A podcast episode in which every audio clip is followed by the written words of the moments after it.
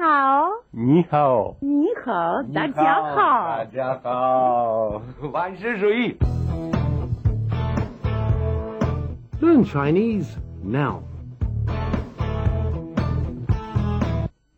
Hi everybody, 我是 Stuart，大家好。我是曼丽，大家好。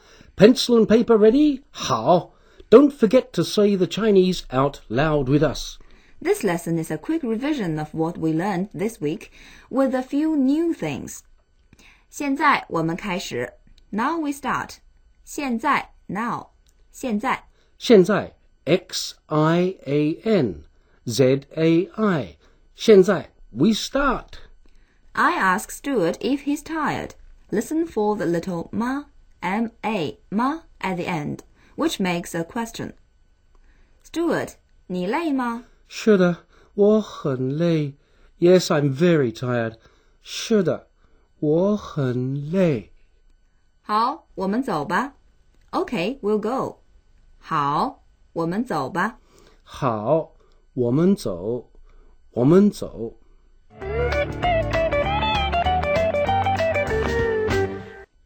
We are still here at the airport and we need to practice yours or your, and my and mine, and where, there and here. Stuart, where's your luggage? 你的行李在哪儿？你的行李在哪儿？我的行李在那儿。我的行李在那儿。你 n i 你 you 你的 n i d e 你的 your or yours 我的。Warder, mine or my warder, just add the little the de very useful word. 你的行李在哪儿？你的行李在哪儿？行李 x i n g l i is luggage. 行李在哪儿？Where? There. 在那儿。Where is your passport? Stuart, 你的护照在哪儿？Got it? 护照 passport. 你的护照在哪儿？我的护照在这儿，在这儿。他的护照在这儿。His passport is here. 在这儿，here. And now for a word meaning and. 你的行李和护照在哪儿？ 和，h e 和，and，行李和护照，luggage and passport。现在，now，Stuart 和我 have a break。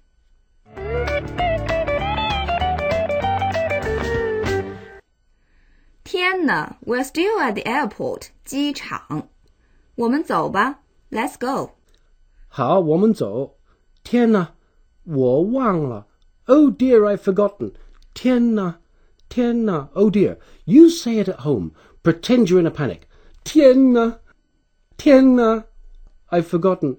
我忘了。